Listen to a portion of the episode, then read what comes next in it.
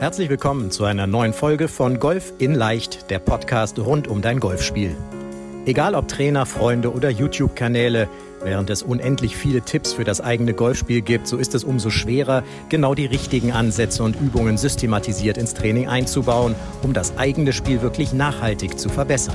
Fabian Bünker, ehemaliger DGV-Nationalspieler und PGA Golf Professional, zeigt Golfern, wie sie durch ein gut strukturiertes und zielgerichtetes Training nicht nur ihr Handicap verbessern, sondern vor allem konstant gutes Golf spielen. Herzlich willkommen zu einer neuen Podcast-Folge. Wir haben mittlerweile die zwei vor unseren Podcast-Folgen. Ich bin sehr stolz darauf. Das sind jetzt fast schon, ich weiß es gar nicht, vier Jahre Podcast, die wir machen. Wow, nicht schlecht. Und heute mit einer aus meiner Sicht, aus Trainer, aus Coach-Sicht, ganz, ganz besonders wichtigen Folge.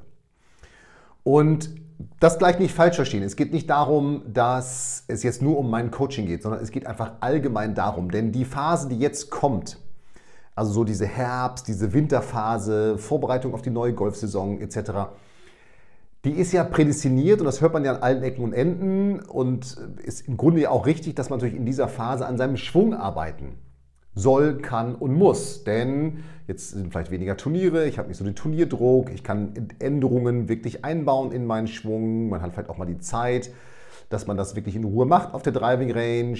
Wenn jetzt, jetzt ich sag mal, es irgendwann auch wieder früher dunkler wird und die Plätze nasser werden oder vielleicht auch mal gesperrt sind, dann sind vielleicht nur noch die, die Driving Ranges auf, also die, die Bereiche für das lange Spiel. Das heißt, man kann diese anderen Bereiche auf dem Golfplatz zumindest, man kann es ja immer noch zu Hause trainieren. Und das ist das, was unsere Coaching-Teilnehmer machen man hat dann ja gar keine andere Möglichkeit mehr, als nur das lange Spiel zu trainieren. So. Und, und das ist mir jetzt aber ganz wichtig. Und darum auch diese reißerische Überschrift über diesen Podcast. Und jetzt mache bitte wirklich nicht diesen einen großen Fehler, nämlich, dass du nur noch an deinem Schwung arbeitest. Das habe ich letztens gehabt mit einer, einer äh, Dame, die uns gefragt hatte, ob denn das Coaching was für die wäre. Sie hat gesagt, ja, alles super gut, auch mit eurem Ansatz, ganzheitlich und so weiter. Aber ich muss erstmal meinen Schwung überarbeiten, bevor ich zu uns ins Coaching komme, damit ich das ganze Coaching überhaupt nutzen kann. Und da habe ich gesagt, ja, aber liebe Frau, das ist ja totaler Quatsch. Denn wenn du jetzt an deinem Schwung anfängst zu arbeiten und nur an deiner Technik, dann A, dauert das total lange B, vergeudest du wahnsinnig wertvolle Zeit, nämlich jetzt mitten in der Saison, wo du schon Dinge wie deine Routine ändern kannst, erwartungslos Golfen in dein Spiel einbauen kannst, die übrigens von der Seite gesehen diese Schwungumstellung stützen, weil sie bei dir für eine mentale Sicherheit sorgen. Ja? Leider war sie jetzt nicht davon äh, abzubringen, dass sie das jetzt nicht macht. Für mich jetzt im Grunde nicht schlimm, aber eben ich weiß jetzt schon, dass das zu einer Stagnation führen wird bei dieser Frau, weil dieser alleinige Fokus auf die Technik ist einfach der größte Fehler, der größte Quatsch, den man machen kann. Ja? Zuerst wirklich zu denken, bevor ich irgendwie in ein, ein Coaching gehe, ob das jetzt bei mir ist oder woanders, muss ich erst den richtigen Schwung haben, ist einfach Blödsinn. So, warum ist das Blödsinn? Naja, wenn ich jetzt mir mal die fünf Säulen angucke, dann ist ja Technik, Golftechnik, Golfbereich, ist, sind ja, da sind ja nur 20 Prozent davon. Ja, die anderen sind ja mentale Stärke, Athletik, Kursmanagement und das Thema Equipment. Das heißt, diese anderen 80 Prozent, und jetzt könnte man darüber streiten, welcher Bereich ist wie viel wert. Ich habe es jetzt einfach mal, wir haben fünf Säulen, ja, 5 mal 20 sind 100 Prozent, also 20 Prozent. Die anderen 80 Prozent, die anderen vier Säulen, die anderen 80 Prozent, die werden in dem Fall ja völlig ausgeklammert. Die werden überhaupt nicht behandelt, die werden gar nicht weiterentwickelt, die werden vielleicht gar nicht überhaupt mal in der Basis entwickelt. So, und das führt dann dazu, dass ich sag mal, im besten Fall man ja eine bessere Technik hat, vielleicht einen vermeintlich perfekten Schwung, aber was hilft dir das auf dem Golfplatz? Erstens lernst du doch mit einem perfekten Schwung nur den Ball gerade auszuschlagen. Brauche ich auf dem Platz nur gerade Ausschläge? Nein. Im besten Fall vom Tee. Ansonsten brauche ich doch relativ selten einen nur gerade Ausschlag, einen Standard gerade Ausschlag. Ich muss doch ganz andere Dinge können. Ich muss doch planen können, wie, welche Schläge muss ich jetzt wie auf dieser Bahn einsetzen, sprich das Thema Course Management. Oha, jetzt habe ich ein bisschen Stress, weil die Situation ist vielleicht nicht ganz so, wie ich das kenne, nämlich immer ebener Untergrund, alles frei um mich herum. Ja? Auf einmal bin ich vielleicht im Wald und so. Und was brauche ich? Natürlich mentale Stärke. Ich brauche eine Pre-Shot-Routine. Also, das, was ich damit sagen will, ist, wenn du dich einfach nur auf deinen Schwung versteifst, wirst du auch jetzt schon über den Winter Probleme in deinem Spiel bekommen oder dich nicht entsprechend weiterentwickeln, weil selbst wenn du den Ball besser triffst, was bringt dir das auf dem Golfplatz, wenn du ihn vermeintlich besser auf der Dreibengrenze triffst? Es bringt dir gar nichts, weil der Anteil eines perfekt getroffenen Schlages oder die Wirkung eines perfekt getroffenen Schlages ist doch so gering. Klar, wenn du den Ball nur toppst und nur Sockets haust, dann musst du an der Technik arbeiten, um den Ball überhaupt mal ins Spiel zu bringen. Aber wenn du ihn gut ins Spiel bringst und ich sag mal mit einer ausreichenden, auch für deine Möglichkeiten Schlaglänge schlägst, naja, wenn du ihn drei Meter weiter schlägst und ein Stückchen weiter geradeaus, es hat doch genau null Einfluss. Null Einfluss auf irgendwie den Score. Einfluss auf den Score haben eben mit, und zwar dann, dann zu einem ganz großen Bestandteil, nämlich insgesamt 80 Prozent, die anderen vier Säulen. Ja? Weil was bringt es dir, wenn du den Ball perfekt schlagen kannst, aber sobald Druck aufkommst, naja, eine mentale Stärke hast wie eine Maus. Eine Maus erstarrt immer und rennt weg. Oder wenn du den Ball besser triffst, aber deine Schlaglängen nicht kennst und damit überhaupt kein Kursmanagement machen kannst. Oder auch gar nicht weißt, welche Prinzipien du für ein Kursmanagement einsetzen musst, um wiederum deine Stärken und Schwächen ideal einzusetzen oder zu vermeiden. Ja? Und jetzt mal ganz ehrlich, du bist doch Hobbygolfer, so wie ich auch. Ja? Und ich kann es dir einfach mal sagen, verrat es aber bitte keinem weiter. Ich arbeite seit, ich bin jetzt 42, ich arbeite seit ja, vielleicht 25, 30 Jahren immer an denselben Schwungmustern. Denn die einzigen, die es doch hinbekommen, ihren Schwung wirklich zu ändern, sind doch nun mal die Tiger Woods dieser Welt, die Topros, die 10 Stunden am Tag Golf arbeiten. Hey, du hast doch vielleicht dreimal in der Woche, viermal in der Woche Zeit, Golf zu spielen. Und dann spielst du Golf und schlägst dich vorher ein oder hast noch vielleicht eine Trainingseinheit oder wie auch immer. Wie soll sich denn dort ein Bewegungsmuster so extrem ändern? Das geht doch gar nicht.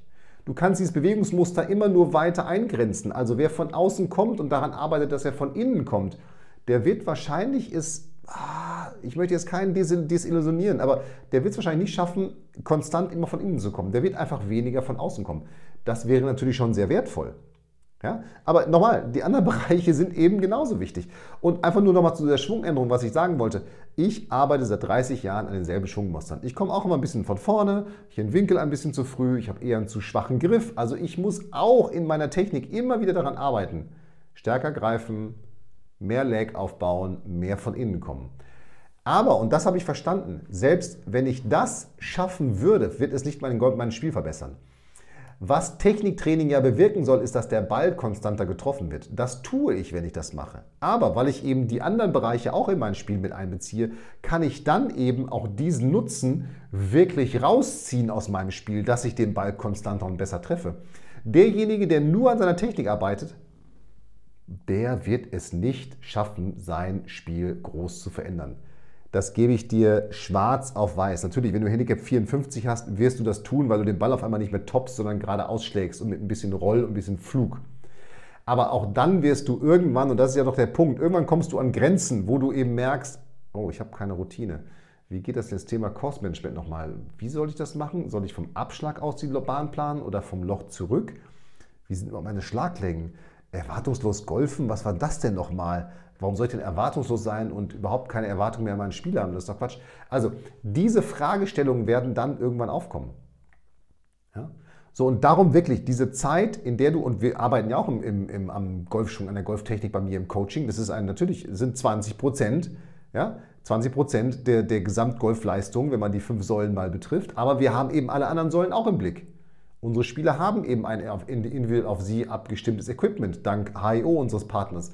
Unsere Spieler wissen, was sie im Kostmanagement tun müssen. Unsere Spieler wissen, was sie tun müssen, um ihre Routine immer wieder durchzuziehen. Sie wissen, wie erwartungslos Golfen geht. Ja? Unsere Spieler haben zum Beispiel im Bereich Athletik ja, eine, Ernährungs-, eine Ernährungsberatung in einem Live-Call bei mir erfahren, äh, wissen, wie sie sich ernähren müssen, haben ein Aufwärmprogramm. Ja? Bis hin zu, dass sie sogar ein individuelles Athletiktraining mit, einem, mit dem Kai Fuser, unserem Experten, durchführen. Also du siehst, es ist eben ganz anders aufgebaut und das ist doch auch so wichtig. Ein Bereich unterstützt und stützt doch den anderen Bereich. Wie gesagt, wenn du nur diesen einen Bereich Technik verbessern willst, tu das gerne. Er wird, es wird dir nicht helfen, dass du auf Dauer konstanter und besser Golf spielst.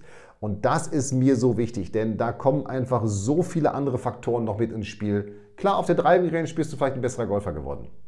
Auf dem Platz wird es dann aber nicht sein.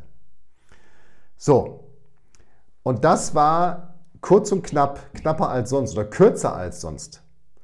Eine wirklich, und das ist nochmal nicht zu verstehen, dass du jetzt dich sofort melden sollst und in mein Coaching kommen sollst.